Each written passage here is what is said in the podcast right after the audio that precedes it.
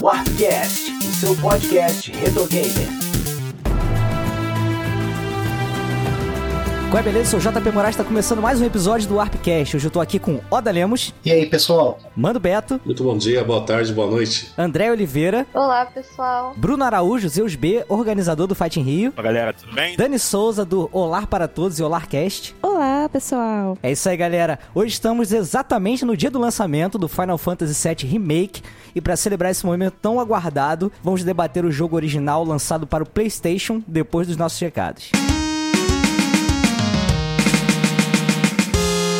A Warp Zone estará na maior feira de games da América Latina, a Brasil Game Show. A BGS 2020 vai acontecer de 8 até 12 de outubro no Expo Center Norte, em São Paulo.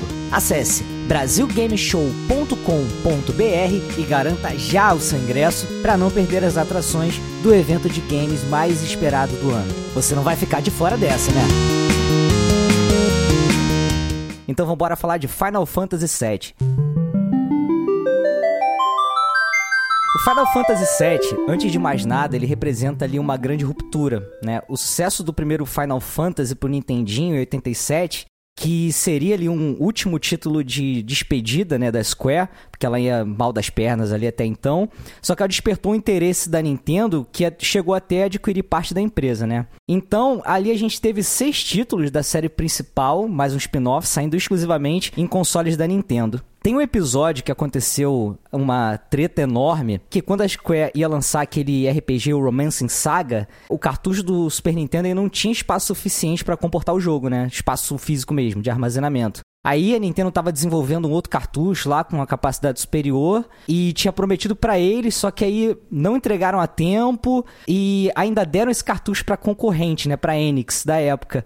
E aí saiu o Dragon Quest V, os caras ficaram super pistolas com eles na época Nossa, e tal. Eita. É. É, sempre tem treta, né? Sempre, sempre. E isso ali, eu acho que já criou ali um primeiro atritozinho no, no comecinho dos anos 90. Inclusive, eu queria mandar um abraço aí pro meu amigo Léo Oliveira, que é um grande fã de Dragon Quest e me ajudou um pouquinho com essa parte da pesquisa aí. Então, abração aí, cara. É, um abraço pro Léo. Ele, ele é um grande fã da franquia mesmo. É, é, o Léo, Léo Breakover, às vezes comenta aí com a gente e tal. É. Abração. Um outro atrito que teve, que eu não sei se vocês conhecem essa história também, foi que quando saiu o Super Mario RPG, ele foi desenvolvido pela Square. Só que aí ele era pra ser publicado pela Square também, só que a Nintendo acabou publicando contra a vontade. E aí ela acabou, a a Square acabou perdendo muita grana por questão de direito e tal. Então você vê como é que a história deles, apesar de estar desde sempre ali de, de mão dada, era meio conturbada, né, gente? É, desde o começo, né, pelo visto, cara. Aham. Porque aí a gente vê, não querendo adiantar muito, mas aí a gente vê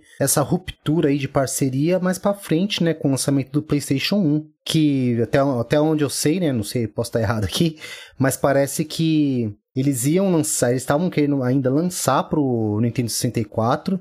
Até então, acho que eles não sabiam ainda que, que era o Nintendo 64, ainda não estava lançado nem nada. Só que a galera da Namco chegou na Square e falou: Meu, o negócio aí agora é PlayStation, cara. Vai pra lá, Sony tá. Vai, vai abrir a porta pra todo mundo aí. Nintendo não tá com nada, não, pode vir. E aí foi tipo a cartada final pra eles desistirem mesmo do projeto de levar o Final Fantasy pro, PS, pro Nintendo 64 e levar ele pro PlayStation 1, né? Essa história aí que o Oda comentou, né, sobre a Nintendo, a gente já chegou até a abordar, né, algumas vezes. A gente falou sobre ela no Warpcast 22, sobre o Super Nintendo, e no Warpcast 64, sobre o Nintendo 64. Vale a pena dar uma conferida lá. Mas o interessante, gente, é que assim, existia um rumor ali desde 94, 95, de que o Final Fantasy VII tinha começado a ser desenvolvido já para o Super Nintendo. E aí saiu um livro é, chamado Final Fantasy 25 Memorial Ultimania, que foi um livro ali que tinha é, algumas coisas sobre desenvolvimento da franquia e tal. E ali acabou sendo confirmada com a imagem de um conceito de uma cidade ali, usando os personagens do Final Fantasy VI, usando algumas coisas ali pré-renderizadas, dá pra ver umas casinhas assim bem diferentes no gráfico. Inclusive, muitos conceitos dali depois foram usados no próprio Chrono Trigger. Pra vocês verem como é que nada foi desperdiçado ali, né? Caramba. É, eles foram, o Final Fantasy VII teve o seu desenvolvimento, né, é, começado junto com o Chrono Trigger. Aham. Então, por isso, e atrasou muito, né, em comparação a, ao Chrono Trigger, né? Aí entra a história daquela tech demo lá, que tinha uma batalha com os personagens de Final Fantasy VI, né, nos gráficos poligonais e tal. E aí tinha sido revelado que era pro tal do Ultra 64, né? Mas é, essa demo, ela era chamada de Final Fantasy VI The Interactive CG Game. Então, assim, talvez ainda houvesse interesse de lançar o próximo Final Fantasy para esse console. Só que só essa demo já ia ocupar metade do espaço de um cartucho do Nintendo 64, né? Que era 16 megabytes na época.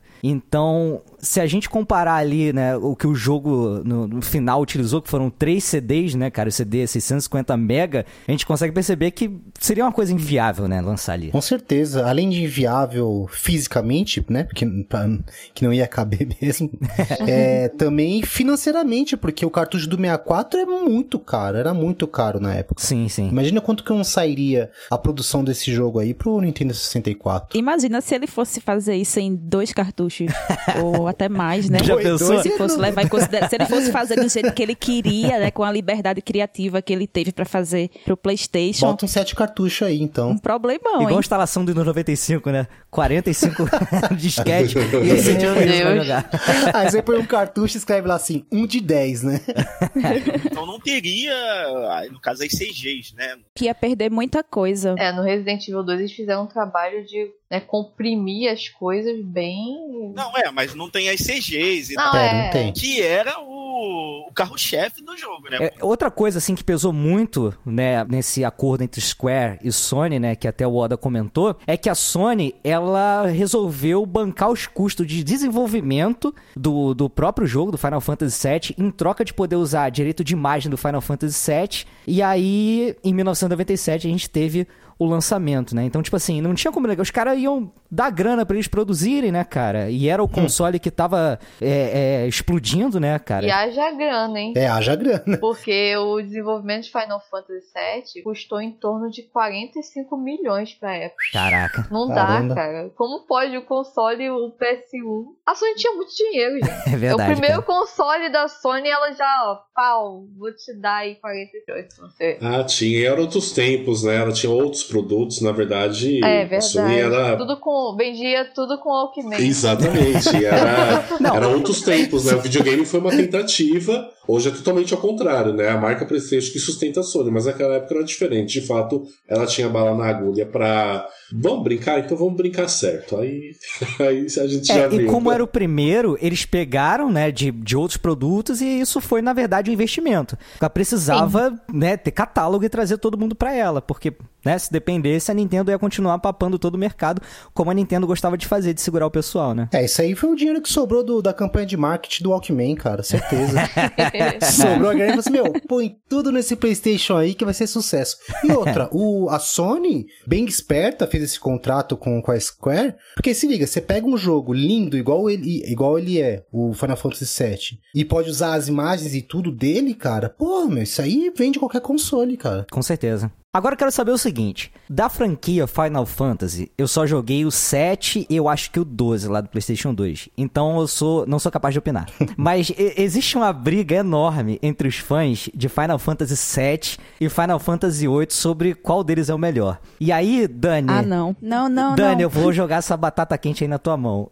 Na tua opinião, Ah, polêmica. Por que polêmica. vocês fazem isso? qual dos dois leva vantagem aí? Cara, eu tenho um carinho muito especial pelo 7. Eu acho assim, o 8, ele tem inovações em relação ao 7, como a gente pode ver mesmo a questão de gráfico, que é gritante a diferença de- entre um e outro. Ele tem cenas de CG muito bonitas. A história dele não me cativou tanto quanto a do 7. Eu acho que a- o 7 ele é superior em, que- em questão de história, de imersão e tudo mais. Então, eu prefiro o 7. Mas realmente existe toda essa eu não diria uma treta, né? Mas essa competiçãozinha de que muita gente gosta do 8. Inclusive, muita gente que eu conheço prefere o 8. É porque o- você falou aí sobre história e tal, e o 7 a gente vai aprofundar um pouco mais no, no plot daqui a pouco, mas ele é um, um jogo que a história dele tem várias camadas, né? Você tem a luta deles ali, você pode pensar num lance mais de preservação, né? Aquela mensagem de, de salvar o planeta e tal, então eu acho que ele vai um pouquinho além, talvez, né? Nesse quesito. É, agora, assim, ele foi uma inovação total, né? Como ele foi lançado para um novo console, né? Ele ter passado, passado por essa transição Nintendo para o PlayStation, que seria para 64, acabou não sendo e tudo mais. Isso foi uma inovação gigantesca, porque assim como você pode não ter como opinar, eu não sei os outros, mas eu joguei os, os do Super Nintendo, que foram o 4, 5 e o 6 que saíram aqui como 2, o 4 saiu como 2 e o 6 saiu como 3. E quem acompanhou esse, esses, esses jogos, você consegue ver a evolução que foi. Então, realmente, o Final Fantasy VII, ele foi um marco, na, eh, tanto nessa questão de transição e inovação do jogo. Bruno, e aí, cara, o que, que tu acha? Então, vamos lá. Eu, pelo, pelo que eu conheço, né, é, na verdade, a guerra, a maior guerra, é mais do Final Fantasy VI com 7, Ah, é? entendeu? Olha aí. É, Eu concordo. é, a guerra, na verdade, é o 6 e o 7. Não, mas as- assim, se a gente for comparar por é, fazer por, Por geração, né? Por console, talvez. por gerações, É, eu ser. acho válido comparar o 7 com o 8. Mas se eu for comparar ele, assim, é, de trajetória geral, se eu for comparar entre o 1 e o 15, eu vou, eu vou dizer que o melhor é o 4. Olha aí.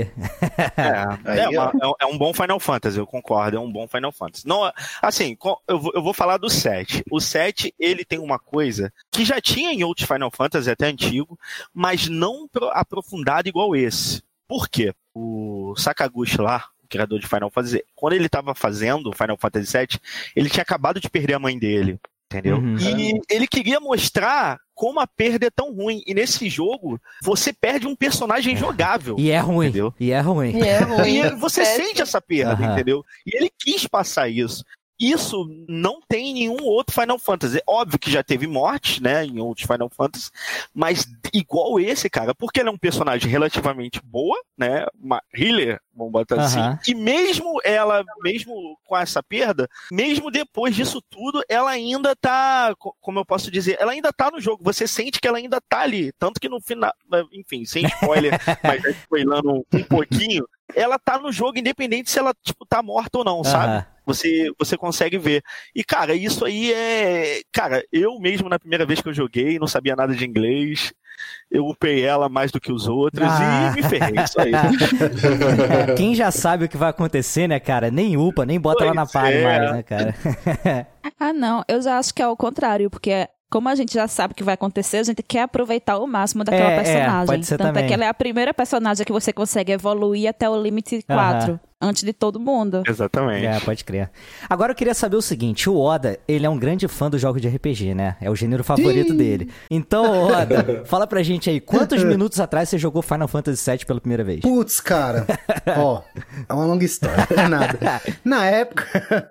É que a galera fala que. Bom, eu não gosto muito do Final Fantasy, na verdade. Ah, é pessoal a parada. Só joguei o 7 e muito pouco. E aí o que aconteceu? Na, lá nos, nos anos 90, um amigo meu, Edgar, grande abraço pra ele, Edgar Capoeira, é, ele tinha o PlayStation 1 e a gente vivia jogando vários jogos, né? E na época ele jogava muito Final Fantasy. Então eu chegava na casa dele e tava jogando Final Fantasy 7. Queria tirar um Pô, rala de, de Street Fighter Alpha e o cara tava no Final Não, EX, meu. Tinha acabado de pegar o CD EX, do EX na mão, o negócio é fazer combo, Pô, mano. aí enfraquece, né? E aí ele ficou, cara, ele via jogando esse jogo, eu falei, mano, tá bom, vai, vamos jogar. Aí eu comecei a assistir o jogo. E eu falei, putz, mano, não sei, alguma coisa não, sabe, não me fisgou? Ah, não, é porque é VII complicado, não- né, cara? Tu assistiu o jogo de outra pessoa. É, então, Não é mas todo o jogo jogo que é lindo, assistível, só- né? Então, pra mim, o Fi- Final Fantasy é um ótimo jogo pra se assistir. Ah, é? Desculpa, gente, desculpa. Não, Aí eu falei todo assim, mundo tem direito de estar errado, Oda. Tudo bem, eu, essa vez sou eu, né? Nesse programa sou eu. Não, mas eu não tiro nenhum mérito desse jogo, cara. Porque ele é um dos jogos mais bonitos do PlayStation 1. em- Tanto é, em, play, em, em game, né? Os gráficos em game, quanto as, as CGIs também, cara. Foi algo revolucionário. E aí eu falei assim: meu, há dois meses atrás, eu falei, eu vou jogar esse jogo de novo. Eu vou jogar com gosto, porque depois eu quero jogar o remake, né? E quero ter o mínimo de fator nostálgico quando jogar o, re- o remake. e, cara, eu me preparei essa semana por causa desse coronavírus aí. Cara, bagunçou minha vida, cara. Mas, aproveitar que eu vou estar em casa esses dias aí, trabalhando de home office. Terminei de trabalhar, eu vou pegar o Final Fantasy VII pra jogar. Esse eu quero jogar de cabo a rabo. Pra finalmente chegar no final do jogo e falar assim... eu gostei ou eu não gostei. Aí sim, ó, vamos, vamos de te ficar- cobrar, hein, cara. Tá vendo? Tá ouvindo, né? Está registrado, está É, gravado. exa- Nós é vamos isso aí. cobrar. Depois, A quando eu terminar. chega.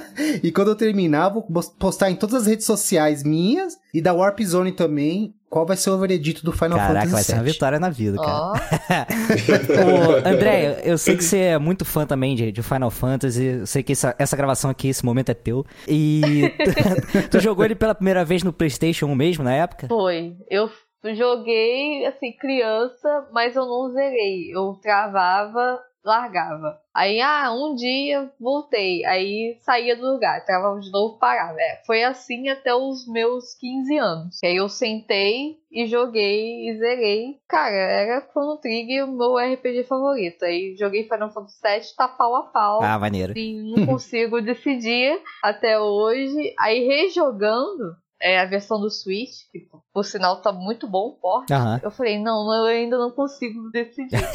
Mas é um jogo tão importante, assim, foi tão importante pra mim, tão importante também na época, que eu falo, gente, é, eu era contra remakes. Falei, gente, a gente tem que reviver isso pra outras pessoas terem acesso. Vai que a versão original, né, impede alguém Aham. mais novo, infelizmente, então a gente tem que é, repaginar pra, né, alguém mais novo conhecer essa história que, gente, tem uma lore impressionante. Um desenvolvimento de personagens impressionantes. Que eu não, não era comum na época do PlayStation. Não era comum. Você se apegava ao Quest, beleza, porque você tá a 100 fases com ele. Era Você sabe que não, nada né? vai acontecer com ele. Mas, gente, você se apega aos personagens de Final Fantasy que, né, por causa de uma morte de alguém, você perde o mundo. Eu, eu chorei, eu entrei em colapso. Joguei de novo, eu, eu não aceitava. Eu falei, gente, é real. Tem que ter um né? jeito de evitar isso, não é possível.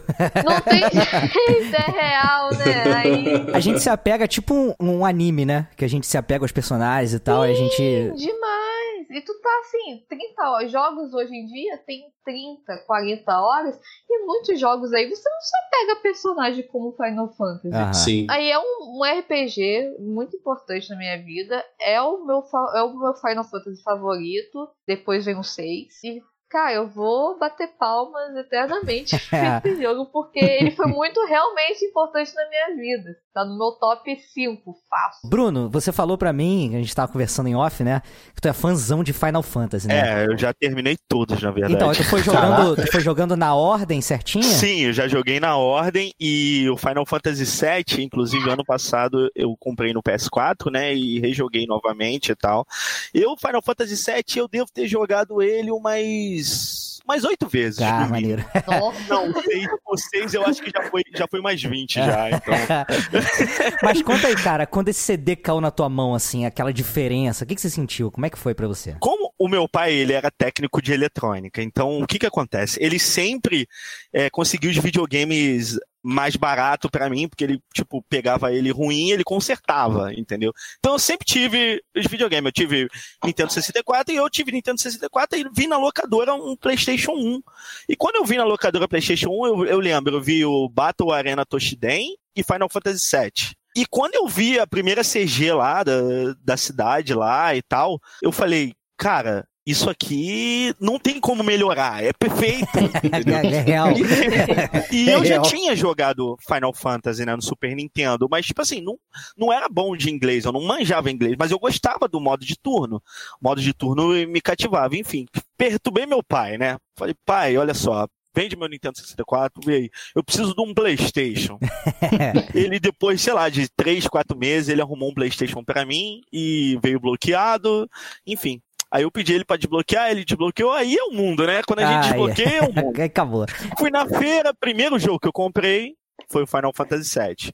Cara, eu particularmente, no início eu não tinha memory card, mas eu Ai, ia gente, jogando sem memory card. e daí eu, eu não deixava o videogame desligar e tal, até Nossa. que. É, não, tem que ser assim. Mas sua, sua casa não pegou fogo, não? Pegou, cara. Quantos Cara, anos de que sorte, hein? jogo sem memory verdade, card, verdade. pelo amor de Deus. Então, aí minha mãe viu que isso aí tava zoando a conta de luz, né? E vai quebrar a televisão, aquela ah, clássica. sim, sim.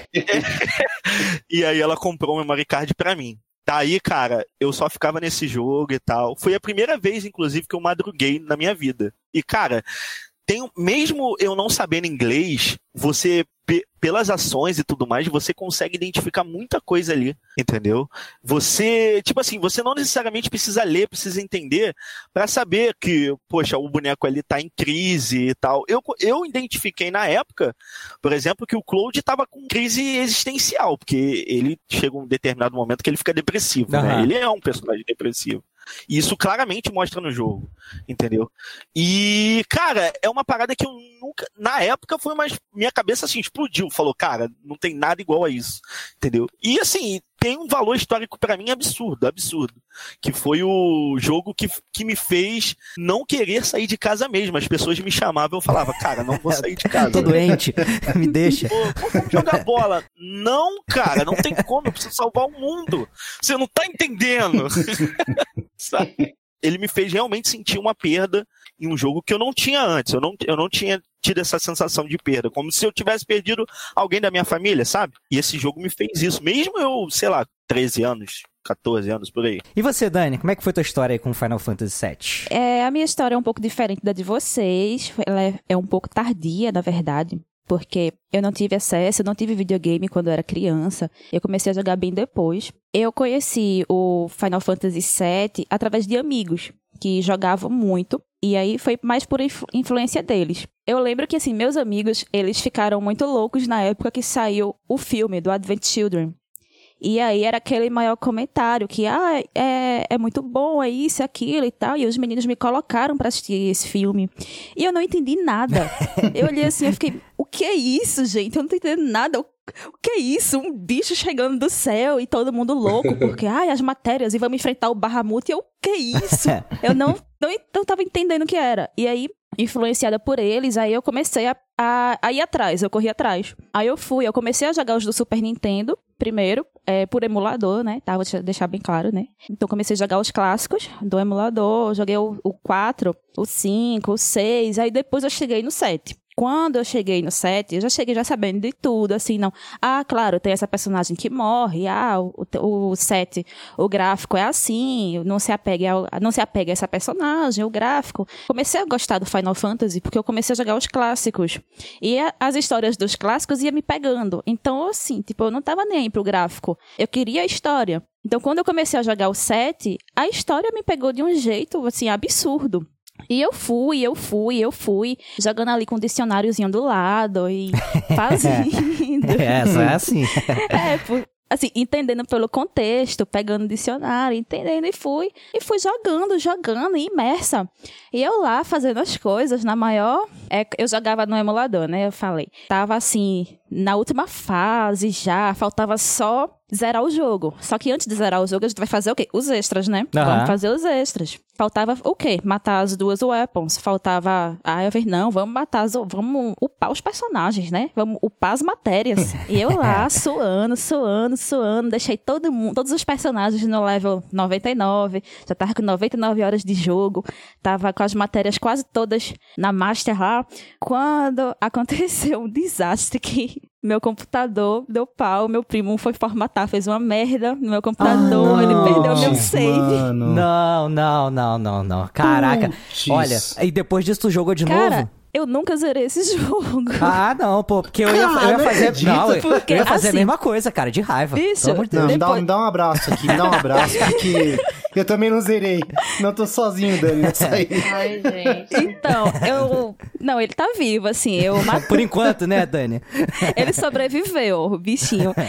Assim, eu voltei a jogar várias outras vezes, tentei jogar com aquela mesma paixão de antes e tal, mas só que eu nunca conseguia chegar muito adiante. Eu acho que eu fiquei meio traumatizada do É, desanima, acontecimento. né? É, mas aí eu lembro que eu, até- aí eu comprei no Steam, quando saiu promoção e tal, eu tinha, ele tava guardadinho. Só que aí como, quando começou a, a sair os trailers do remake, aí voltou, né, a, a coisa, assim, voltou, e aí eu voltei a jogar de novo e tô agora a missão zerar o jogo. Mano, Beto, e você, cara? Jogou muito Final Fantasy VII? Joguei, joguei. Assim, ele não é um jogo que eu me apaixonei à primeira vista. Primeira vez que eu vi, eu achei um jogo muito feio. Ô, louco. Tirando as CGs, Que eu acho isso? o jogo feio. Ô, louco. Que Feio. isso, mano? O Mano Beto, ele nunca se apaixona pela primeira vez, É, né, cara? é. Você já percebeu?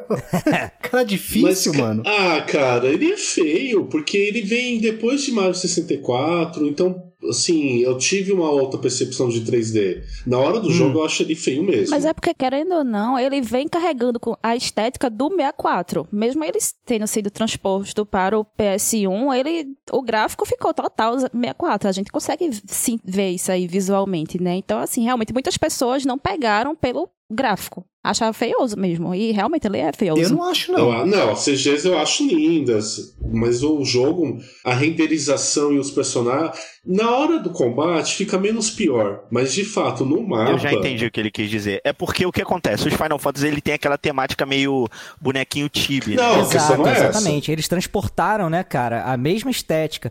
Tanto que você é Tibi no mapa e na hora da luta é o bonequinho direitinho, É, né? Mas veja bem, eu falei menos pior, porque é feio. Caraca, Isso é mano, velho. concepção, Ah, cara. eu tô muito ansioso eu pra ler os o comentários, cara. Eu, Eu achei que eu ah, que seria o hater esse Eu episódio. acho um jogo feio, eu já tinha falado isso, mas isso não quer dizer que não seja jogo bom. Não me pegou assim pela beleza. Mas é assim, por gostar de RPG e ter jogado os anteriores, que eu gosto muito do Final Fantasy VI, vamos jogar. E aí você vai é, sendo levado para aquele, aquele enredo, os personagens são super carismáticos, a perda de uma das personagens mais carismáticas femininas de toda a série Final Fantasy. Talvez a segunda personagem feminina para mim mais carismática seja a Yuna. A Yuna é fantástica, então eu colocaria ela de primeiro e a Yuna em segundo. Só que demorou para eu embarcar nisso, porque eu acho o jogo feio mesmo. Assim, eu falei, nossa, mas são três CDs, fizeram tanta UE. Outra coisa que eu tenho críticas, é, e eu não fui o único, as-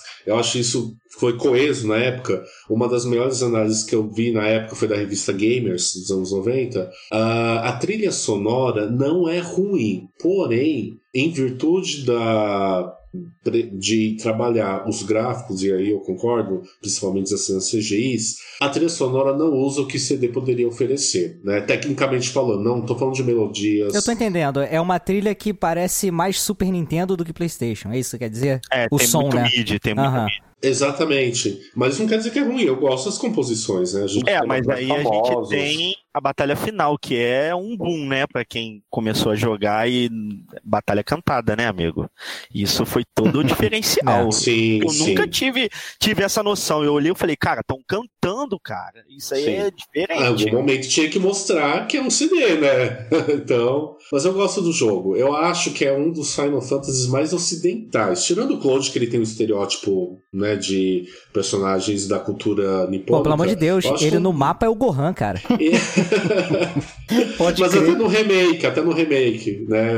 Mas eu acho que é um final, o Final Fantasy mais ocidentalizado. Eu acho isso bom, porque eu acho que essa ocidentalização levou esse tipo de jogo a fazer um sucesso no mundo inteiro, né? Então eu acho que foi muito acertado o character design nesse segmento, porque eu gosto muito do 6. Mas eu não sei se o 6, numa concepção em 3D, vamos supor que lançasse o 6 ao invés do 7 em 3D e tudo mais. Eu não sei se o 6 ia fazer todo esse sucesso. Porque ele tem essas características é, muito, local, muito local. E isso funciona em Sprite, naquela época, né? Então, eu acho que o character design, Tetsuya Nomura, se não me engano, é, acertou muito, acertou muito. É um character design incrível. Então, acho que o design do jogo é o chamariz de tudo. E é isso que me pegou também. Apesar de ter algumas barreiras iniciais, eu gosto do jogo. Não é meu preferido da série. Meu preferido é o 6, mas ele fica em segundo lugar. Bacana. Ó, tá,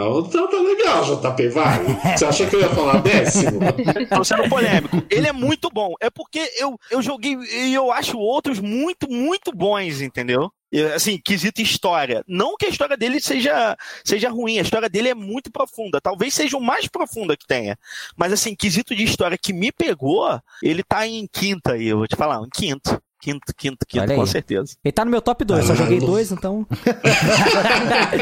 é, a gente, vamos lá, vamos aproveitar que a gente tá falando de história e vamos cair dentro dessa história aí. A gente começa de uma forma muito diferente, né, dos RPGs tradicionais, porque existe aquela tradição do herói acordando, papapá, e Sim. aquela é, aventura bem no comecinho, alguma coisa boba que vai crescendo, né? E nesse, a gente já começa no, no tiro porra de bomba, né, cara? Já começa Sim, explodindo no meio da ação, o negócio lá. Sim. E é um grande diferencial, né, pra outros RPGs da época. Muito. A situação da.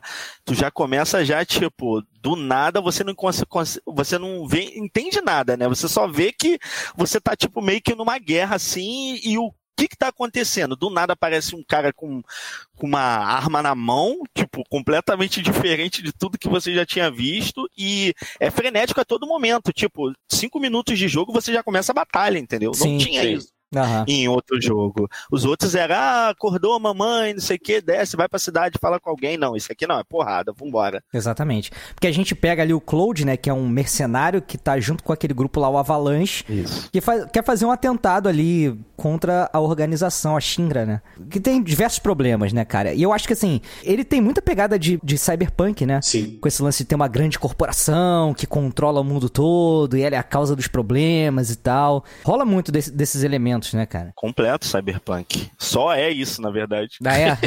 O 6 já tentou fazer isso, mas o 7 foi lá fundo, entendeu? É, porque Aham. até o 6 ele tem um começo fora do padrão, né? Você com a terra, andando naqueles veículos, já começa com batalha também. Não é tão impactante pro sem 2D, né? Mas. É claro que assim, não dá pra gente falar sobre a história toda aqui, senão esse podcast vai ter 10 horas. Vai ter Mas. tre- ele vai ter três CDs. Três Três Ah, episódios. exatamente, Dani, boa.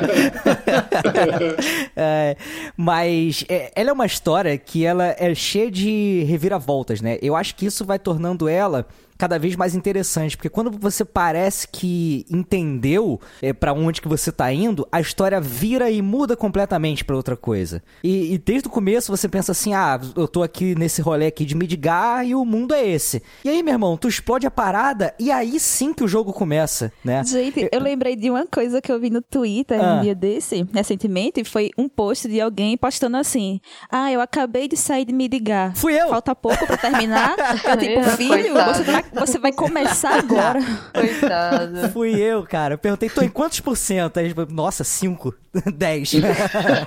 E o que é engraçado, porque só aquela parte de Midgar, ela é grande, né? Até você conseguir sair de Midgar, passa muito tempo. É o primeiro CD, né? ah, aquilo é o primeiro, CD inteiro? Primeiro CD. Saiu de Midgard, CD 2. Não, acho que não, acho que não. Acho que é mais ou menos metade do CD. Porque eu acho que você ainda faz algumas. O primeiro CD termina com a morte de Ares. É, eu acho que é isso também, porque ele até me É. pergunta se eu quero salvar pra começar a parte 2, que eu joguei na versão É. da Steam, né? Ah, verdade. Então eu pensei que verdade, fosse meio que ali. Verdade. Mas aí você vai é, entrando cada vez mais na história daqueles personagens, né? Você descobre que o Cloud. Não quero dar muito spoiler, porque eu acho que tem muita gente que vai jogar o remake, mas ele Eu- descobre que ele não é, não é. Não é basicamente aquilo que ele e nós achamos o tempo todo. Ele é tratado como um ex-soldier e tal, muito talentoso. Ex-soldier. E, e ele tem os olhos lá da energia Mako, né? Com aquela energia ali vital do planeta.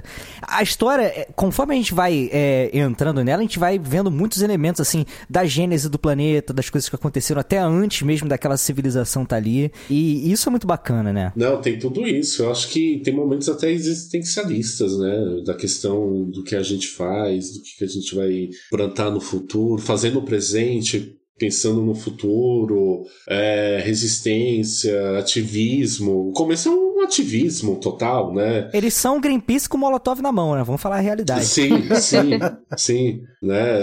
Eu acho, acho incrível e se mostra muito atual, né? Né? O enredo de Final Fantasy e as personagens com suas nuances, né? Eu eu acho que é difícil ter um jogo de RPG com bastante personagem carismático, porque geralmente o principal é, aí o outro não.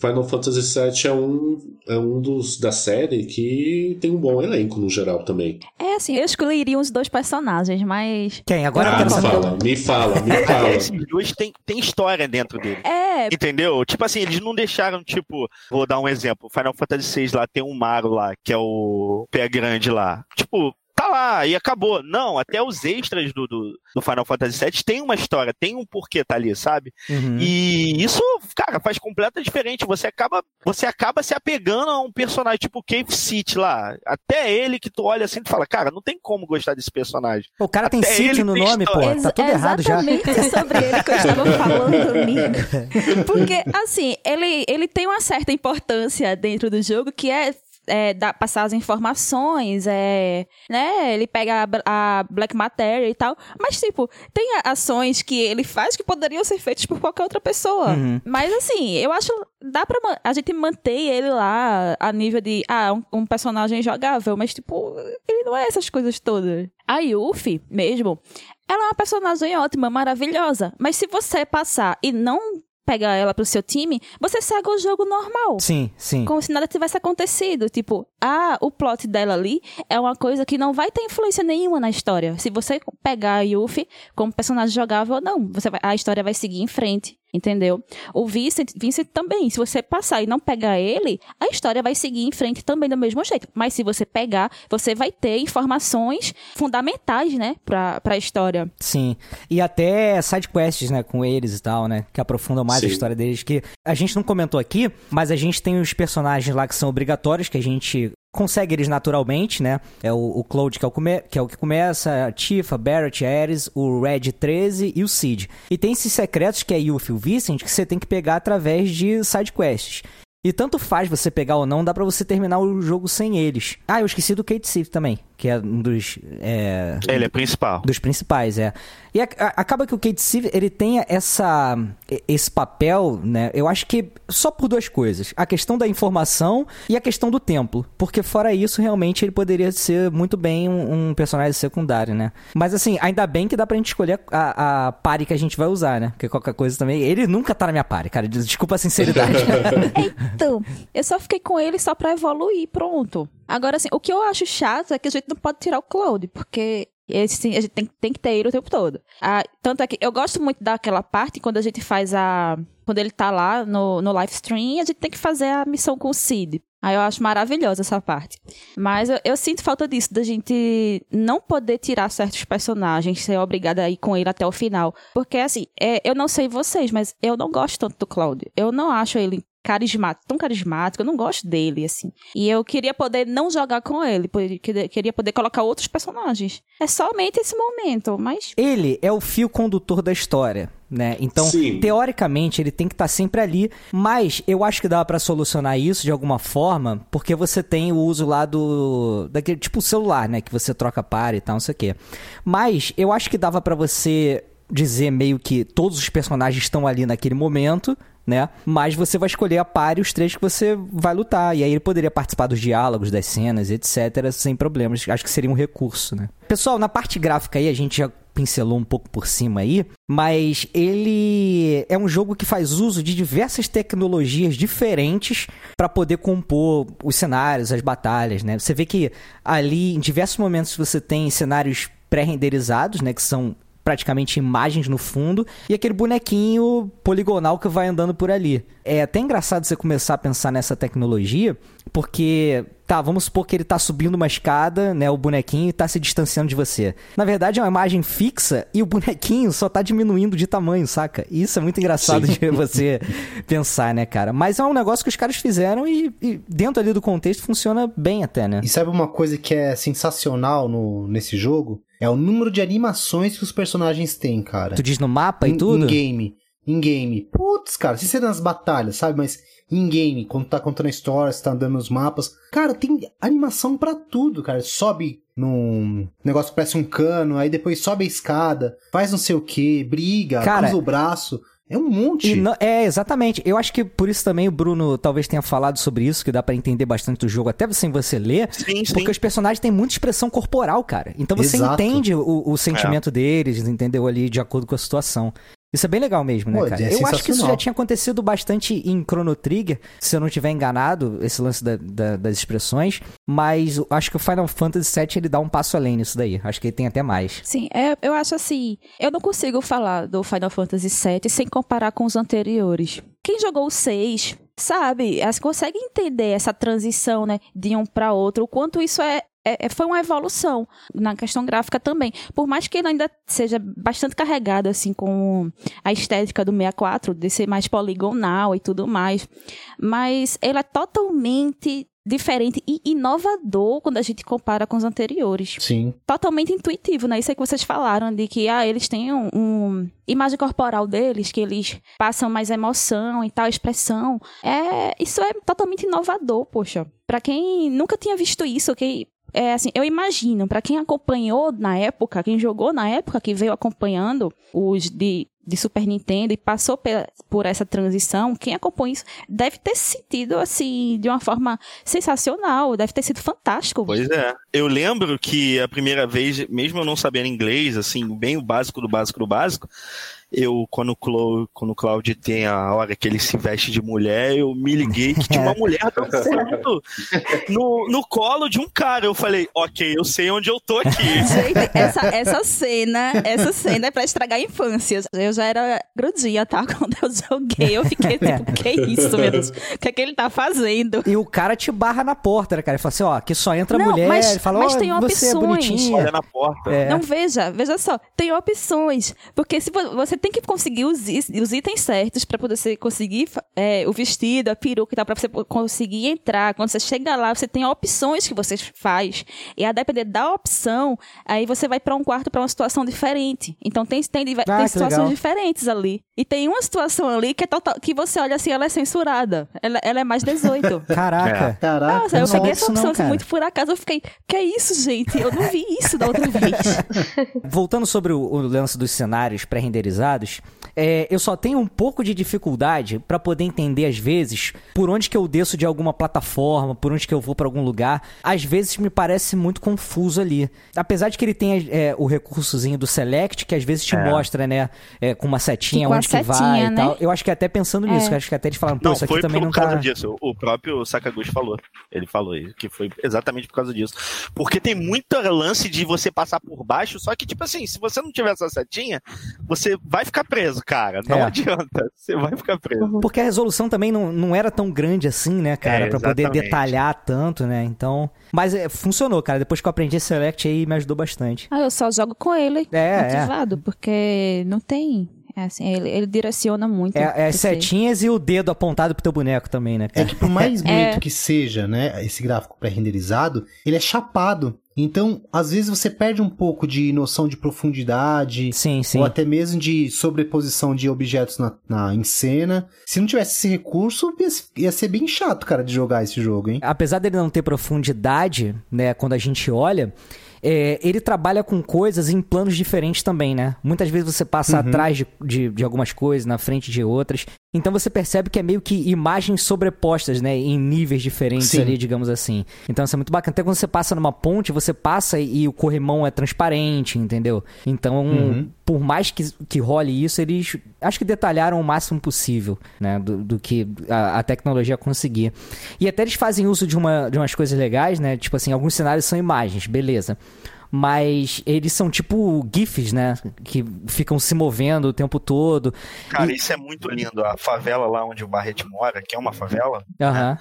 é, cara, é tudo tão vivo. Você olha, você vê que tudo tão vivo, assim, lata de lixo, aí você vê, tipo, tudo bem que é repetitivo por causa da época, mas É, aí tu vê, tipo, rato cíclica, né? saindo e tal, Aham. sabe? Cara, isso é tão vivo que, olha, ok, eu sei que o lugar aqui que é um lugar que é carente de dinheiro. Tu vê que é uma pessoa, uma galera mais pobre e tal. Até lá na energia macro, vê aquela, aquele gifzinho da energia macro, vê, cara, tem muita energia aqui. Era uma parada que, olha, é, é um Donkey Kong É, mas é tipo isso mesmo, cara. E além de usar esses GIFs, né, cara? Eu, eu tô falando GIF, o cara, semana passada o criador falou que é GIF, né? Mas um dia eu vou me acostumar com, com a pronúncia certa disso É. GIF? Eu sempre falei GIF. Eu também, Eu, cara. eu vou morrer falando GIF. Eu amigo, também acho que eu vou. Também. É, mas é, tem alguns momentos que eles usam até vídeos. Então você vê a imagem se transformando num vídeo, né?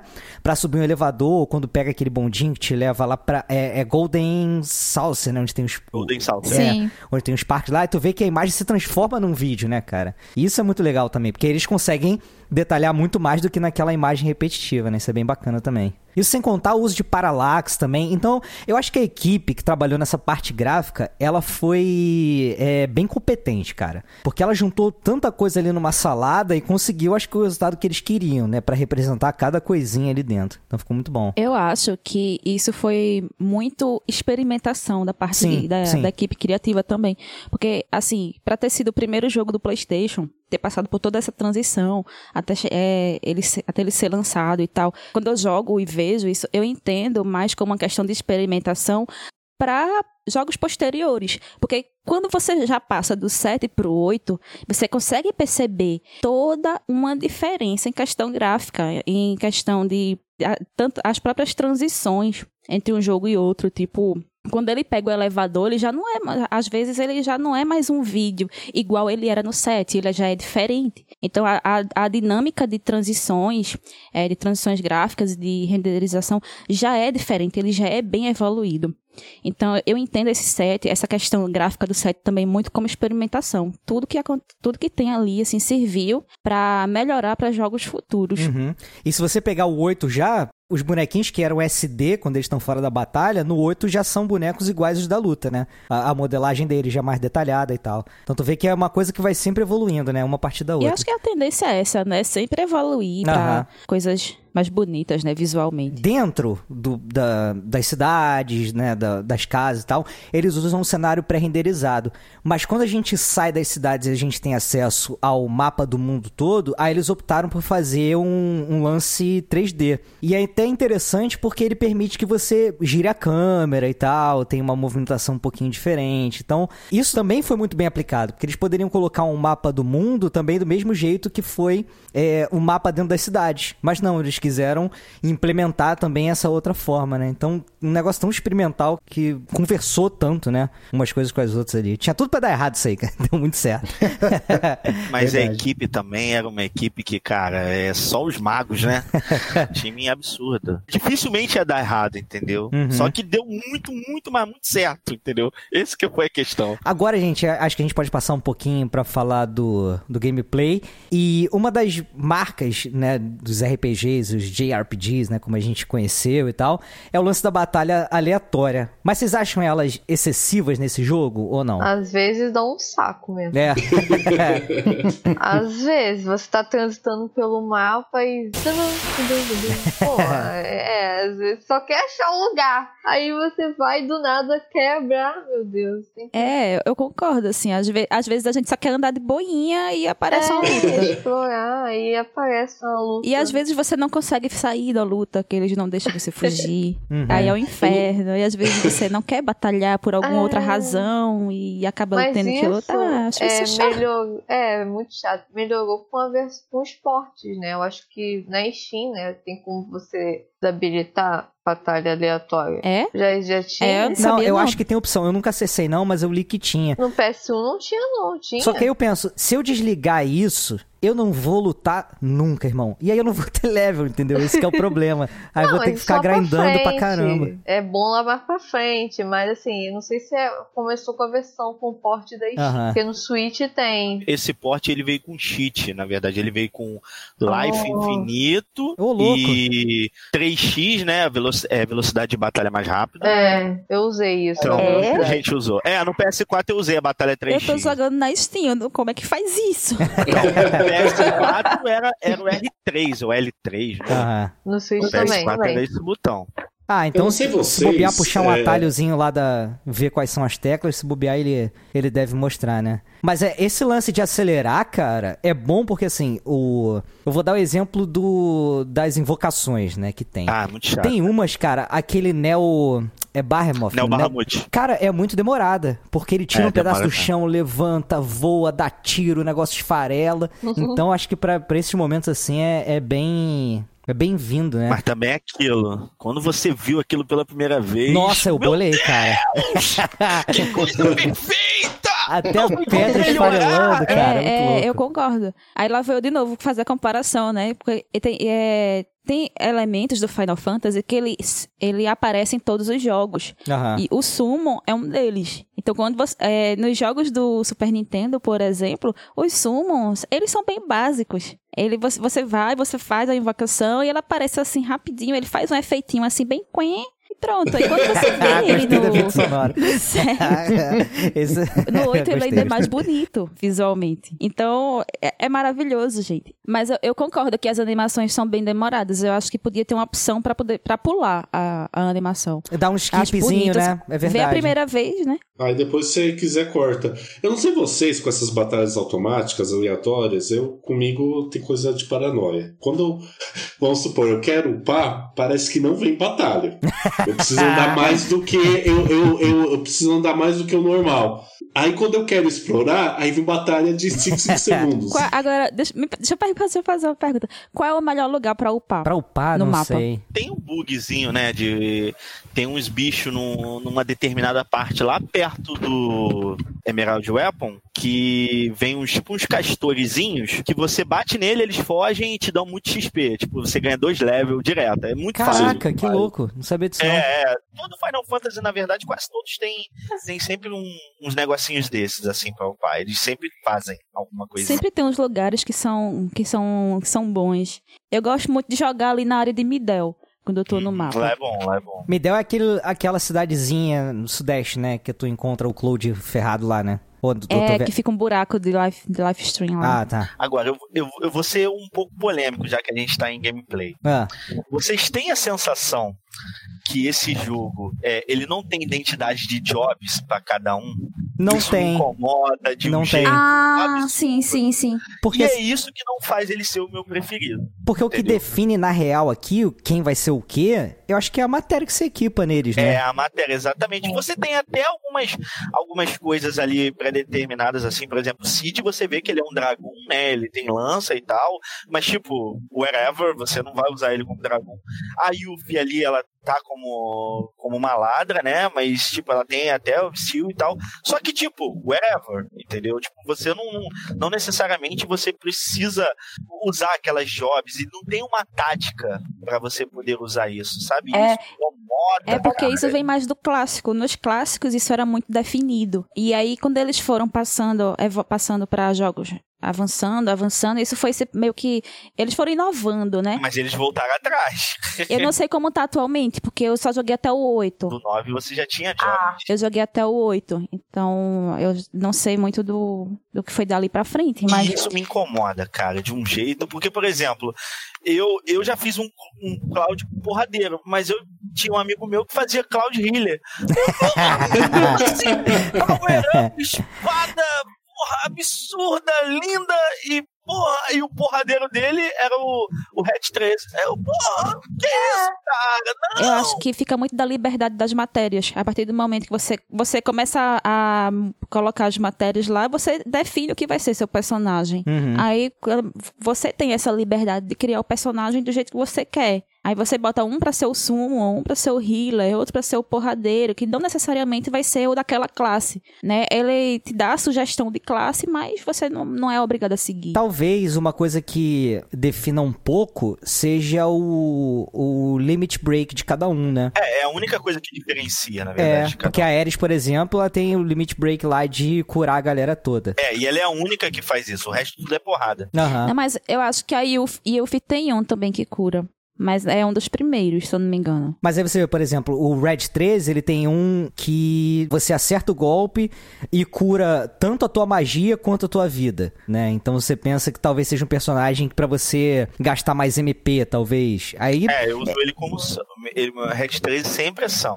Ele é o cara que faz o summon pra mim. Ele é o, esse carinha aí. Melhor personagem. Eu também acho, mano. eu gosto dele pra caramba A também. história dele também é muito legal. Lá no Cosmo Canyon, né? Da a área É, dele lá e o- tal. Muito Pra bacana. mim é a melhor música do jogo, tá? Pode É sensacional a música. Eu, eu- a gente falou agora, ela veio na minha cabeça. Sim, sim, ela vem automático, exatamente. Foi o que aconteceu. A gente falou um pouquinho sobre o limit break, mas ele usa esse sistema dessa barra que conforme você apanha, ela vai enchendo e você tem a oportunidade de usar um desses golpes que é tipo um, um super especial, né, cara? Que vai tirar mais dano, vai ter um efeito super especial lá. E além disso tem a barrinha, né? É ATB que chama aquela barrinha lá que é com o tempo. ATB. E aí tem até opções de você usar weight, né? E, e outras que você espera ou não pra poder. Aí eu deixo no normal mesmo, cara, porque. Vou jogar o jogo no, no jeito que foi pensado, talvez. Pra quem é mais de hardcore, talvez bote no outro, né? Não sei. Quem tenha mais habilidade. Eu não tenho essa habilidade, cara. Eu fico nervoso, começa a suar frio, igual quando eu tô jogando a Dedon aí com stop. Não consigo. fico sob pressão, igual jogando Street Fighter. Começa a farofar, é uma merda, cara. Não quero estar na minha pele. Faz parte, faz parte, faz Sabe, parte. uma coisa que me incomoda muito nessa questão dos limit breaks na barrinha, né? É quando ela enche, você tem que usar a barrinha. Você não consegue dar um, um ataque normal sem ser pelo limit break. E isso me incomoda bastante, porque às vezes eu só quero dar uma porrada normal no personagem. Eu não quero usar, gastar o meu limite naquele Sim. momento. Quando eu quero dar uma economizada, por exemplo, que eu sei que eu tô chegando próximo de chefão, alguma coisa assim, aí eu uso uma magia, porque é o jeito, né? De não, de não gastar. Mas se tu não tiver magia nenhuma equipada, sinto muito, né? Vai ter que usar, Ah, não tem como. era. Não tem nem como passar o turno, ou defender, ou só esperar, né? Coisa que outros RPGs têm essa opção também, né? É obrigatório Não, atacar. às vezes dá pra. Tem a opção de defender. Tem. Tem no set? Caraca. Tem. Tem, Opção defende. tem. Você aperta, se eu não me engano, é L1.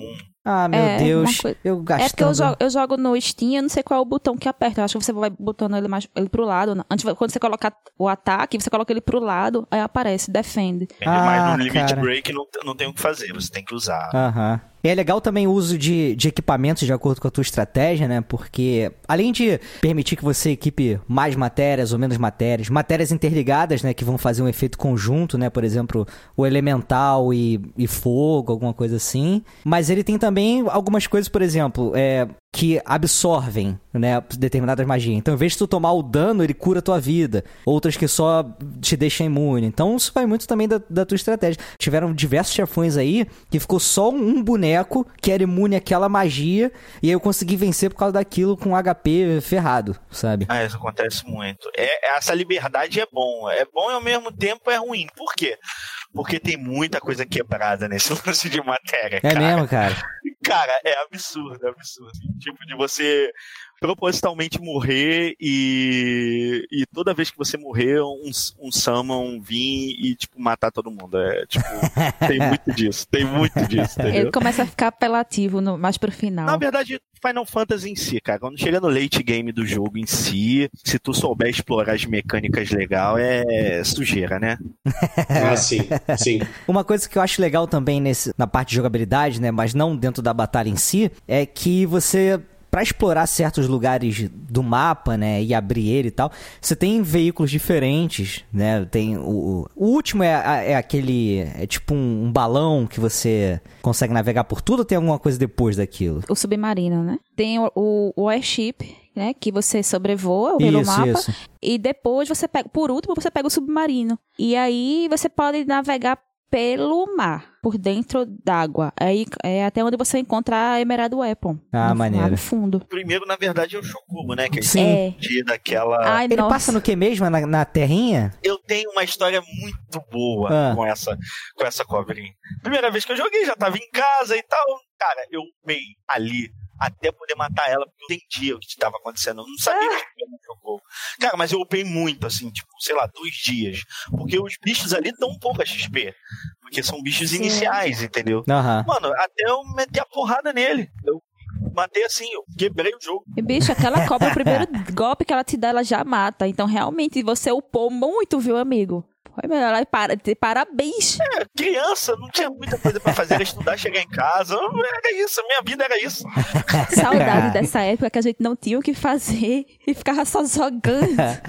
Cara, outra coisa muito legal também é que esse jogo ele é cheio de minigame. Por exemplo, tem a parte lá de você descer a montanha de snowboarding, tem a parte da- também da montanha que você tem que se aquecer pra pra poder escalar, né? Então ele inova também nesse sentido, né? De não deixar um jogo na mesmice de você entrar no mapa. Fora a, cidade lá, que é, é um parque de diversões, né? Tem uma porção de atividade lá. Se você estiver entediado, também dá pra pegar e ficar correndo com o chocobo e tal, né? É, ai, adoro correr corrida de chocobo, adoro. Eu ia até comentar, esses minigames que a gente joga, né, o do, snow, o do snowboard e tal, a batalha submarina, todas elas estão lá na Gold Salsa. Tem uma área da Gold Salsa que, que tem minigames. Aí você pode jogar de novo esses minigames. Tem a batalha da moto do começo, lá, de- quando você sai de Midgar. Tem. Ih, caraca, eu não sabia não. Tem tudo. A maioria dos minigames ali dá uma, dá uma coisa. Por exemplo, muitos minigames ali pra você fazer, por exemplo, o seu Limit Break nível 4, você precisa usar aqueles minigames pra isso. No Cloud mesmo é um, É. pra você poder liberar tudo. Aí temos corrida de chocobo e tal, pra poder pegar aqui Knights of the Round, cuidar do chocobo e tal. Nossa, Tem é maravilhoso. Você passar dias ali catando chocobo e cuidando de chocobo e correndo com chocobo, evoluindo o chocobo, cruzando chocobo. Gente, É isso aí. é, só, é pau, viu? É, exatamente. Então é um minigame que supostamente, ah, é só diversão, mas na verdade tem side ali na- nesses minigames. Faz Uhum. todo sentido ter, entendeu? É o diferencial. Eu, sabe o que eu acho massa? É, ó, a- eu adoro aquela musiquinha do Chocobo Race. Eu amo. A musiquinha fica na cabeça. Aí tem uma parte que você, é, quando você fica indo muitas vezes lá na corrida de Chocobo, tem hora que, se você tiver com o Cid, ele vai e ele pede pra ir na corrida. Eu não sei se já aconteceu com vocês. Não. E eu não sei se acontece com outros personagens. É porque eu geralmente eu, uso, eu gosto muito de jogar com o Cid. Então tem momentos lá na corrida de Chocobo que ele, ele sai da. da que fica só o Claude, né? Só mostra um personagem. Ele sai de dentro lá e ele pede pra ir na corrida. Aí eu acho muito massa. Você deixa ele ir e você vai lá com ele. É o muito Cid eu gostava dele, mas depois que eu aprendi, joguei em português e aprendi inglês, eu vi que ele batia na mulher, eu falei, cara, não gosto mais desse Então, personagem. Então, eu tava conversando sobre isso recentemente com um amigo meu também. Porque quando a gente começa a entender as coisas, é quando a gente não entende, eita, massa esse personagem aqui, ele é esquentadinho, ele é isso, ele é massa. Aí eu tava comentando com um amigo meu recentemente, pô, ele é um personagem muito bom de jogar, mas ele é um macho escroto do caralho, velho. Sim, sim. Desculpa o palavrão, sei nem se pode. Não, deve. Caramba, o cara bate na mulher também, cara. Que. É, ele é extremamente abusivo, ele fala coisas, fica chamando ela de idiota o tempo todo, a culpa é, É. sua. Eu fiquei tipo, meu Deus, eu gostava desse personagem, como assim? Isso era uma coisa que naquela época era mais normalizado, a gente não tinha o entendimento que temos hoje, o nível Sim. de desconstrução que temos hoje. Hoje a gente co- e vê aquilo, a gente consegue pensar, meu Deus, isso é absurdo, né? Mas pra época que ele foi concebido, aquilo era normalizado. Cabe a nós é, racionalizar a situação, né? Saber lidar, é, ver como é que isso vai ser transposto agora no remake. Ah, vai alterar. Eu acho que altera. Nossa, ele é bom de jogar, ele é um personagem ótimo, maravilhoso pra se jogar com ele, mas o background dele já não é bom.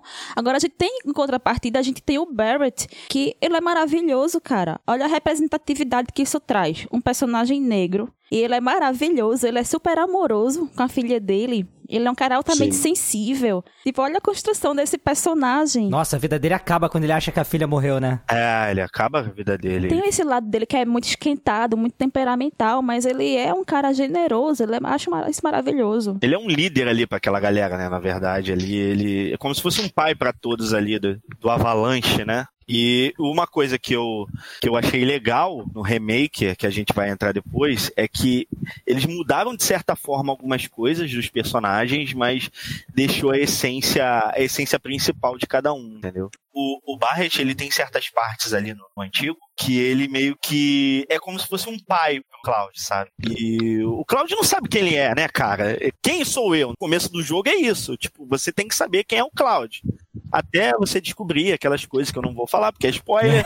na, na demo mostra isso claramente, sabe? Da primeira parte já, já, tu já vê que é o paizão da parada, sabe? Eu achei isso muito maneiro. Mano Beto, vamos falar da trilha sonora agora? O que, que você tem aí pra gente? Ah, a trilha sonora, né? Ela tem uma melodia, a composição dela, não, a gente não pode tirar o trabalho do, do Bo Matsu, né? Que trabalha na companhia há um certo tempo. Quer dizer, trabalhava. E ele participou de outros jogos também. Lembra que a gente falou até de Top Gear no cast passado? E aí tem um jogo que originou, que é o Red Race. Ele trabalhou na composição desse jogo também. Olha aí, Red Racer que é da Square. Da Square, exato. Ele trabalhou no Red Race de 87, no primeiro Final Fantasy, eh, Final Fantasy Tactics Advance, enfim, vários jogos da casa. Mas o trabalho do set é um trabalho. É aquele. É como o Bruno falou, né? As pessoas certas no lugar certo. Eu acho que a gente teve poucas vezes isso na indústria do videogame, né? Com um character design incrível, com uma.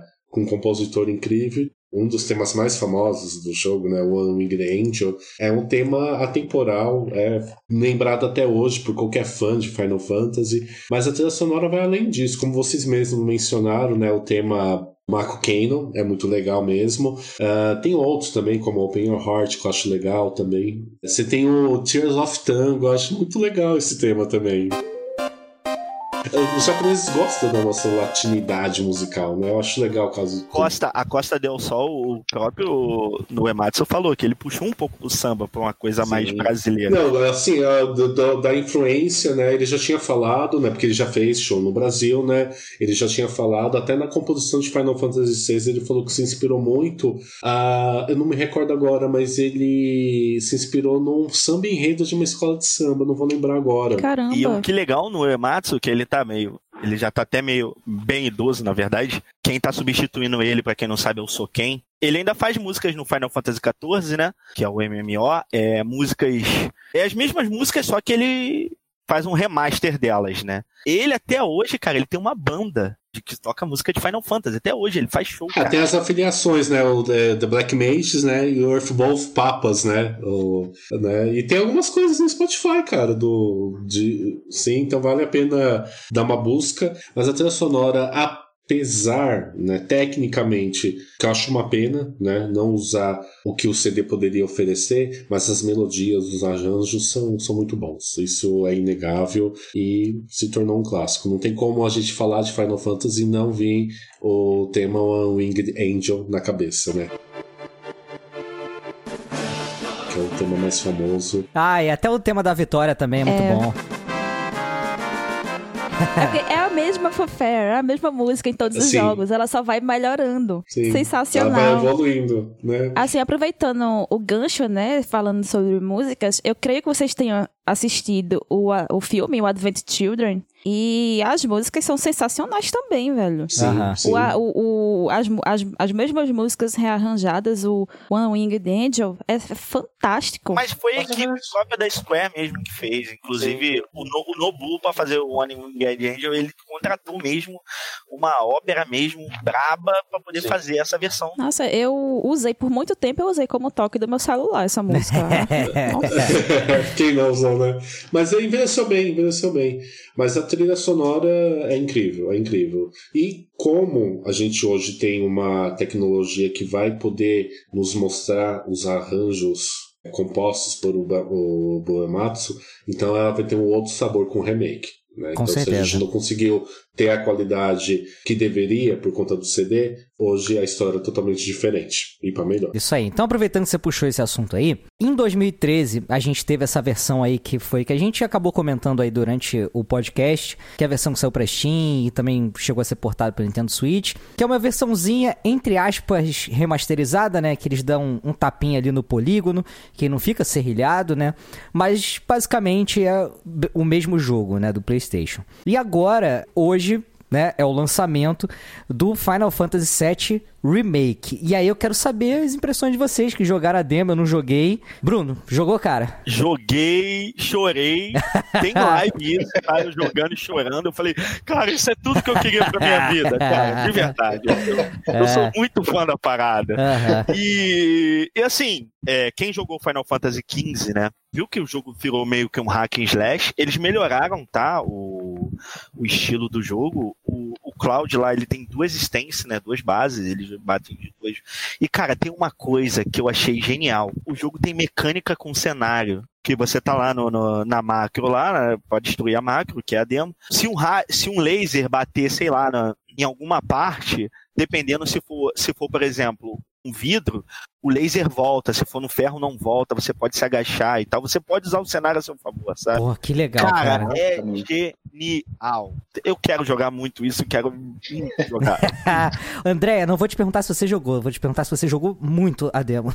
Ai, muito. Eu já tinha jogado na BGS. Eu joguei muita demo na BGS. E, ela, e essa demo agora, que é Squad, ela tá um pouquinho mais estendida tá legal. Teve algumas melhores graficamente que eu percebi. Muita gente na BGS tinha comentado que o cabelo do Cláudio estava meio estranho, dependendo do como se movimentava e tal. Teve essa melhoria, né, de gráfico agora nessa demo que eu já percebi. E mas Cara, que, que demo tem. Ela é bem completinha, assim. Dá pra você ter uma noção de como o trabalho tá sendo bem feito. Quando eu vi, assim, joguei aqui em casa de novo, eu falei, gente, é, eles melhoraram e e é um exemplo de quando né, o desenvolvimento começa né, do zero. Alô Metroid Prime 4, muita coisa boa podemos fazer, né? Temos que dar graças, né? Tipo, pô, que bom que, né, que infelizmente teve seu desenvolvimento é, recomeçado porque tá muito bom, né? Uhum. Então, superou minhas expectativas, eu também chorei e vou chorar quando é. tiver com a minha mídia na, nas mãos. Ele foi anunciado, acho que em 2008, né? Então, caraca, teve muito tempo, né, de, de desenvolvimento de lá pra cá. 2015, na E3, ele apareceu um trailer e todo mundo falou, oh, meu Deus. Mas aí ficou um hiato, ninguém sabia mais. Tipo agora, Metroid Prime 4, ninguém sabe mais, ninguém nunca nem viu. Aí depois ele apareceu de novo, mas foi um tempinho. E de lá pra cá mudou muito, né, o, o visual também. Inclusive, quando anunciaram em 2008, foi na, na E3, eu tava vendo do trabalho, né, aí eu gritei, porra, isso aí era tudo que eu queria. Então, porra do patrão. Né? eu sabia que ia demorar tanto, é. né? Ô, Dani, tu jogou também já? Já teve a oportunidade? Ainda não. Eu estou ah. procurando amigos pra poder, poder usufruir, sabe? De chegar assim com a cara de pau e dizer, amigo, me deixe jogar a demo na sua casa. Pessoas com, com PlayStation 4 aí, Dani procura pra amizade sem interesse, né? É amizade sem interesse, total. Fala aí, Mano Beto. Jogou também? Joguei oito vezes. Ah, cara. Seguido. Jesus, mano. Eu peguei um sábado aqui, baixei. Aí eu queria, né? Cada vez que eu jogava, eu falei, ah, vou fazer no menor tempo tal. Eu achei interessantíssima a batalha. Não que ela seja muito diferente do que a gente viu nas séries Kingdom Hearts e no Final Fantasy XV, mas ela conseguiu colocar uma identidade que eu achei até melhor do que o próprio XV. Não é, pra mim, tá? Eu sou paga-pau de Kingdom Hearts. Não é um modo de batalha. Eu acho que Kingdom Hearts ainda tem um modo de batalha melhor né, nesse meio entendeu? Mas ele usa mecânica com cenário que nenhum desses jogos usam. Então, isso, isso para mim fez toda a diferença. A batalha aí do Scorpion, você deve saber o que eu tô falando lá do Lei e tal. Você, você, sabe o que eu tô falando. Então, tem toda uma, uma parada diferente ali. Que se eles, se eles deixarem isso no jogo inteiro, cara, é, é, é jogo do ano, filhão. É jogo do ano. Não, eu fiquei muito. Fiquei impressionado com a batalha. Falei, caramba, ele. Eu, eu senti isso mesmo. falei, cara, por isso que eu joguei oito vezes, para analisar mesmo. Eu achei muito legal o sistema de batalha. Na verdade, eu. Resumindo, tá? O sistema de batalha nada mais é do que uma junção do que a gente tem nos jogos de ação, mais um pouquinho do charme do tempo do ATB. Eles conseguiram fazer isso. As duas coisas ao mesmo tempo. Com o ataque normal, você vai enchendo a barra de ATP. E quando você enche, aí você pode fazer as, as funções especiais. E o legal é que a tela para. Legal. Né? Então você tá no meio da ação, a tela para, mas para tipo câmera lenta, assim. Você faz a ação, volta a, a, aquele frenesi todo. Eu achei incrível, eu achei incrível. tipo Não... o jogo dos super campeões, né? Tu corre com a bola é. e escolhe qual chute que vai dar. E uma sim, outra sim. coisa legal, que agora você também pode controlar a tua party também. Mesmo você Sim. jogando com cloud, você pode usar funções pro Barret. Você Sim. pode usar as skills. E isso dá uma imersão absurda. Porque no Final Fantasy XV, por exemplo, você não conseguia usar completamente os personagens. Não, e não. logo lá no final que você ia poder usar as skills e tudo mais. Entendeu? Nesse não. Nesse você já começa usando tudo. Você pode deixar ele mais recuado, o Barret recuado. Você tem... E outra coisa, você vai. Você é obrigado a usar os personagens. Sim. Porque, por exemplo, Cloud lá tem horas que tem, tem tipo uma, umas câmeras que que a espada do Cloud não chega. Aí você tem que usar o, o Byte, que ele dá o tiro naquelas, na, naquelas câmeras. Legal. E no chefe mesmo, né? No escorpião, você precisa alternar. Não dá para você fazer tudo com só personagem.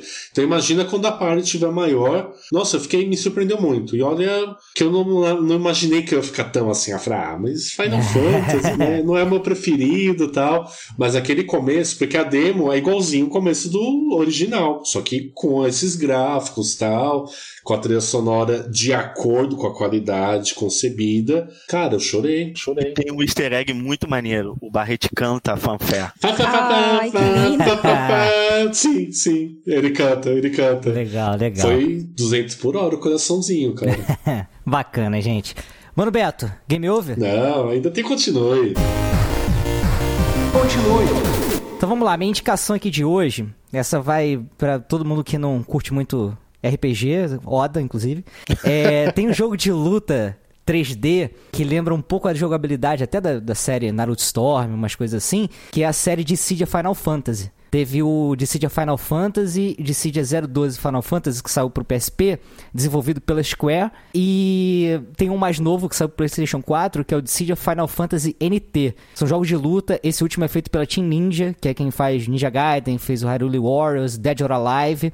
Então é, é bem bacana pra quem quer sair na porrada e não é RPG de turno. Alguém tem mais alguma aí? Final Fantasy VI, cara. A gente falou tanto do 7, mas o remake tá chegando, então o 7 vai estar muito em evidência. Jogue o Final Fantasy VI para vocês verem que, em matéria de. Tirando a questão técnica, a questão de enredo não deve nada um pro outro, mesmo se passando de uma geração para uma outra, né? Dos 16 aos 32 bits. Então, quem puder, jogue o Final Fantasy VI. Muito bom. Oda, Pra quem não curte muito um Final Fantasy que nem eu, na verdade não teve a oportunidade, né, de experienciar como se deveria, assista um filme Final Fantasy de Spirit, The Spirits Within. Ele é de 2013 e, cara, sem brincadeira, parece que foi renderizado ano passado, cara. é mesmo, Não, cara? é, porra, cara, tem uma riqueza de, de, de detalhes no, no. Principalmente nos cabelos da, da personagem principal, que é impressionante, cara. O filme é de 2013, cara. E é, é- é, assim, a história não é muito boa, não é uma das melhores, mas vale pelo, pela qualidade técnica. Assistam que vocês vão ver. Alguém tem mais alguma aí? Eu vou indicar, aproveitando a deixa do amigo que indicou o Final Fantasy VI, eu vou fazer parecido e vou indicar o Final Fantasy IV, que é o meu jogo favorito. Porque ele tem. Pra quem não sabe, ele foi relançado muito depois, ele foi relançado para o DS, Nintendo DS, numa versão remake. Aí ele é bem bonitinho, bem bonitinho. E ele tem na Steam também. E aí fica a minha indicação para quem não conhece, é conhecer o Final Fantasy IV, que tem uma história sensacional. Ele é bem clássico, bem clássico, mas com uma roupagem mais mais atual, né, no remake. Eu indicaria o clássico do Super Nintendo, mas vamos, vou indicar o remake também. Muito bom. É, aproveitem para conhecer mais sobre a franquia Final Fantasy, né? Não ficar só no set, conhecer e ir mais além. Vai lá, Bruno. Pra quem gostou do, do remake aí, do Final Fantasy VII, jogue Kingdom Hearts, que é Disney, e tem muito do mundo de Final Fantasy. Inclusive o Cloud está lá, você até joga com ele, ele entra na tua party e outros personagens de Final Fantasy. E exatamente no dia Final Fantasy hoje que foi, que foi feito, que foi anunciado, saiu o War of the Vision Final Fantasy Brave Exvius, que nada mais nada menos que é o Final Fantasy Tactics Mobile, e você pode enfrentar teus amigos no Final Fantasy Tactics. Muito bom. Então é isso, pessoal. Vamos chegando aqui ao final do Warpcast mais longo que a gente já gravou na nossa vida. É verdade. Mas não sem antes agradecer aqui ao pessoal que esteve presente. Primeiro, brigadão, Bruno. Cara, acrescentou demais aí no, no podcast. Se quiser fazer algum jabá aí, cara, fica à vontade, o espaço é teu. Como o pessoal aí sabe, a gente aqui no, Rio a gente tem o Fight in Rio, né? Patrocinado pela Capcom, Warner e tudo mais, é focado em jogos de lutas, né? Mas a gente tá com uns projetos aí para fazer outros tipos de jogos e até então vamos focar no Fight Rio Retro.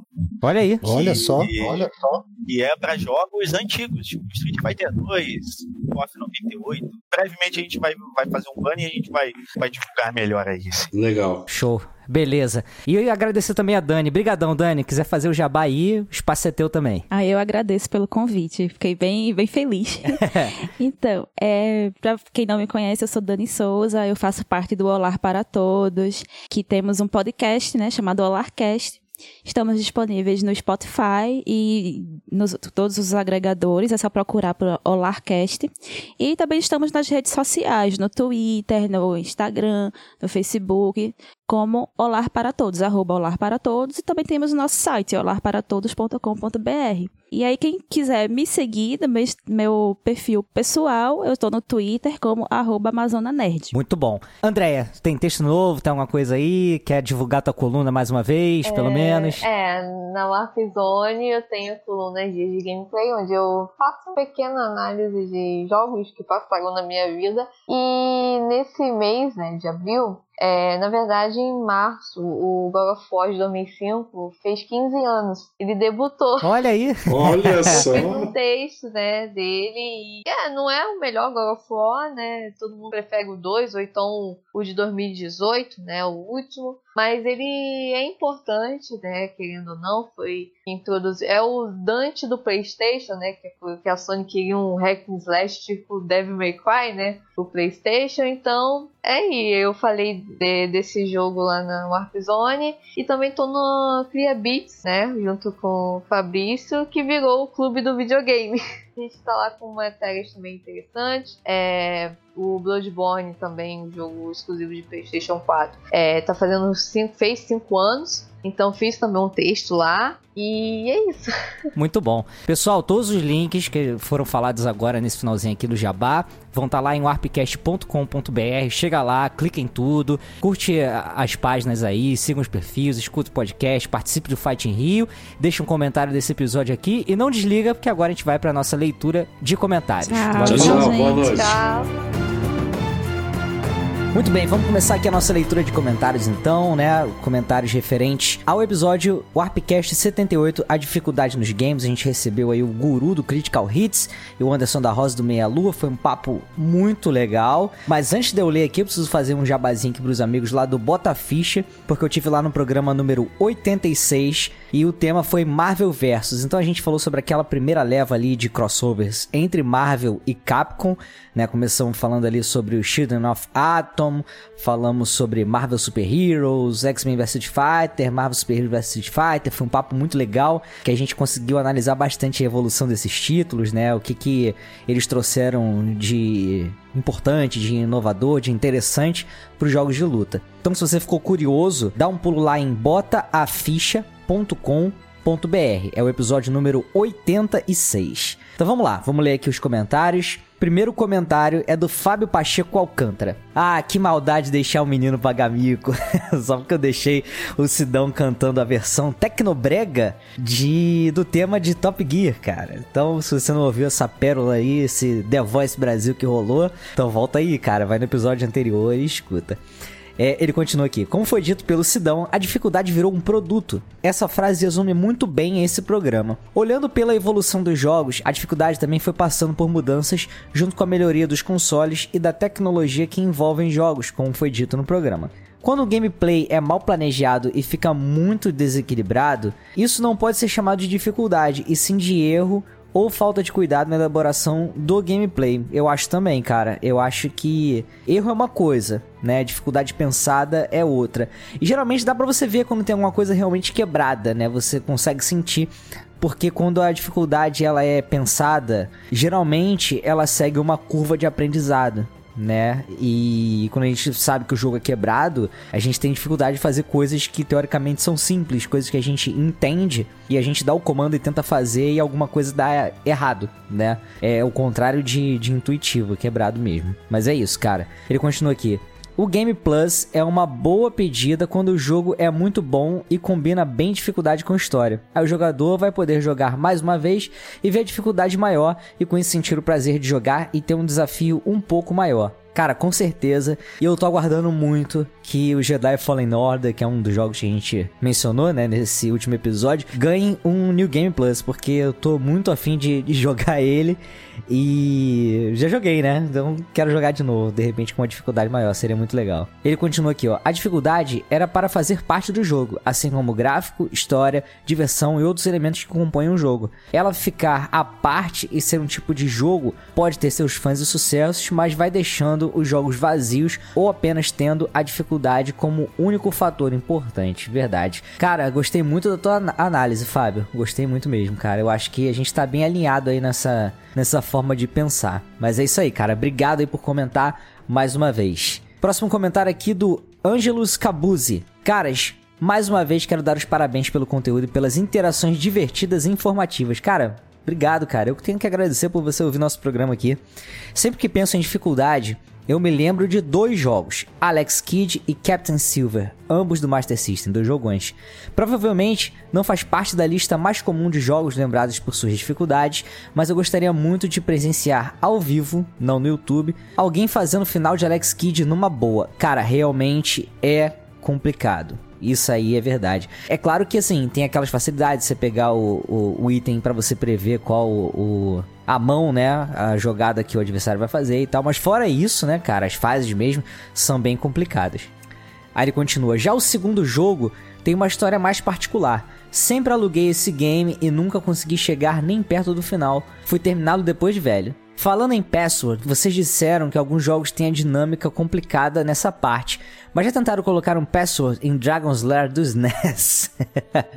é, quem não conhece, dá uma procurada, ou melhor, entra direto no emulador e tenta colocar uma senha lá. Em se tratando de dificuldade de RPGs, concordo com a dificuldade está na paciência de upar os personagens e habilidades. E digo mais, todo RPG tem uma área específica para isso. Para finalizar, o que dizer de um jogo que te dá medo ao pensar em jogá-lo. Cara, eu sou louco por Souls-like, mas Sekiro me causou uma sensação única na história dos games em toda a minha vida. Eu tive uma angústia enorme e cogitei não comprar o jogo por medo de me frustrar por não conseguir terminá-lo. Porém, esse medo foi vencido e é com certeza mais uma das minhas paixões de todos os tempos. Parece besteira, mas tirei uma foto da tela de quando matei o Ishin e imprimi pra deixar na minha frente e lembrar quando estiver enfrentando qualquer dificuldade. Cara, adorei isso aí. Tanto em games quanto na vida real que tudo é possível. Abraço a todos e obrigado por nos distrair durante essa horrível crise. Ângelo, obrigado, cara. Adorei teu comentário aqui, trouxe bastante informação, né, cara? E isso que é importante. Eu adoro quando o comentário ele acaba complementando o nosso tema dessa forma. E, cara, sobre a crise que a gente tá passando é isso, né? É, às vezes a gente sente um pouco de, de angústia também, né? De vontade de parar, mas são comentários como o seu que fazem a gente ter força e continuar. A gente sabe que, por mais que seja um conteúdo sobre retro game e tal, algo que é, um, num primeiro momento a gente olha e pensa assim, ah, não é tão importante, mas é entretenimento, né? Tirar a cabeça um pouco do, dos problemas e da, das angústias que a gente tá vivendo também é importante, né? Nesse período. Mas é isso aí. Ângelo, abração, cara. Último comentário aqui é do Júnior Xavier. Dificuldade é complicado. Eu, como tenho pouco tempo de jogar, faço tudo no normal mesmo. Nem conquista, fico caçando. É, acho que cada um tem que se divertir do jeito que, que preferir, né, cara? Se a dificuldade normal tá boa para você, cara, é isso. Aí ele continua: se a dificuldade for justa é, e não um recurso para esconder jogabilidade quebrada, tá ok. Mas se a dificuldade virar estilo de game, aí eu desaprovo. Tem muitos joguinhos da geração passada que tô acabando e só no emulador e com cheats e save state, porque não tenho muita paciência. No mais, bom cast e abraços. Verdade, cara. É o que a gente comentou, né? Tem muito jogo que é bem difícil para prolongar demais a jogatina e você ter muita dificuldade para jogar, né? Falando sobre as gerações passadas, né? Mais ali 8, 16 bits ali, era bem assim mesmo. Então, mas é isso aí, cara, que você falou, o importante é você se divertir, é usar teu save state aí, se for o caso, né? Ver o final do jogo, cara, divirta-se. É isso que importa. E é isso, pessoal. A gente vai ficando por aqui. Não esquece de dar um pulo lá em warpcast.com.br. Se você quiser que seu comentário seja lido aqui, como dessa galera que foi lido agora, deixa o um comentário lá sobre esse episódio que vocês acabaram de ouvir, Final Fantasy VII. Espero que vocês gostem. O episódio aí saindo no dia do lançamento do remake. A data casou, que maravilha. Então aproveitem, joguem remake, divirtam-se e força aí que a gente vai passar por esse momento. Um abraço!